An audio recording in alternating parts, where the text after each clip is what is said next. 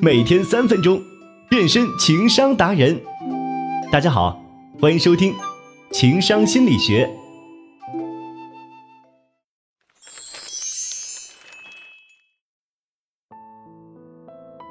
在职场中有这样的一类人，他们每天一脚踏进办公室，就感觉像被灌了铅一样的沉重。看到工作区人头攒动，就觉得有刺梗在喉咙。最喜欢待的地方是自己的办公桌和厕所，最讨厌的就是人多的咖啡区和会议室。每天最痛苦的就是吃饭的时间，最开心的就是下班的时间。其实他们这是患上了社交恐惧症，这是一种对社交或公开场合感到强烈恐惧或忧虑的精神疾病。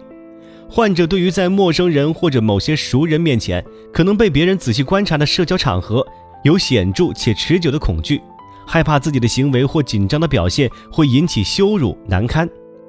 人际关系学大师卡耐基曾经对自己的学生做过调查，发现有百分之八十到百分之九十左右的人都不同程度的产生过不敢当众说话的恐惧感和与人交流的畏难情绪。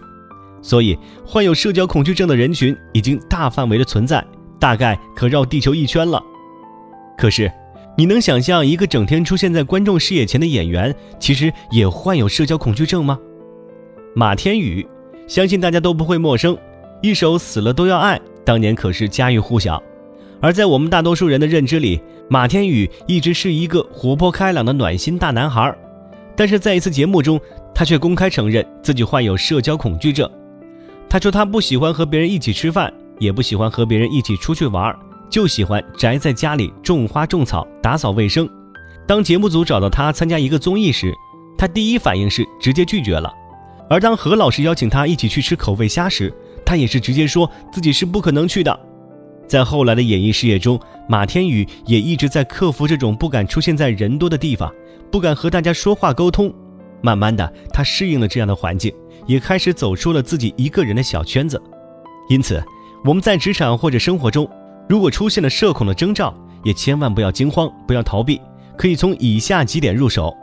首先要摆正自己的心态，每个人都是不完美的，也不要去追求这种完美，不要觉得自己有社恐就是一个怪人，就被世界抛弃了。可别想了，世界根本没空搭理你。况且社恐并不是独宠你一人的。其次，如果想要克服社恐，就要加强社交训练，比如可以多争取机会上台发言。在公众场合表达自己的看法，努力参加社交活动，就像马天宇一样，在演戏中，他也慢慢克服了这种状态。只要你踏出第一步，那就不再怕的了。最后，找到让你有成就感的事，这样可以缓解你的社恐焦虑症。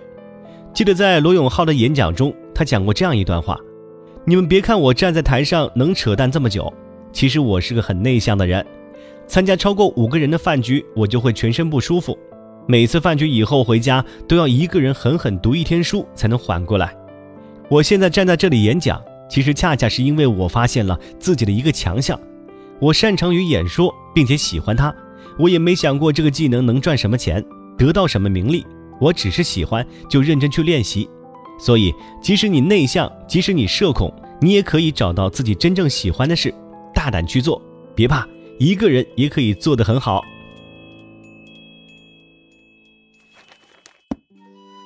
好了，本期节目就到这里，欢迎订阅《三分钟情商心理学》，我们下期再见。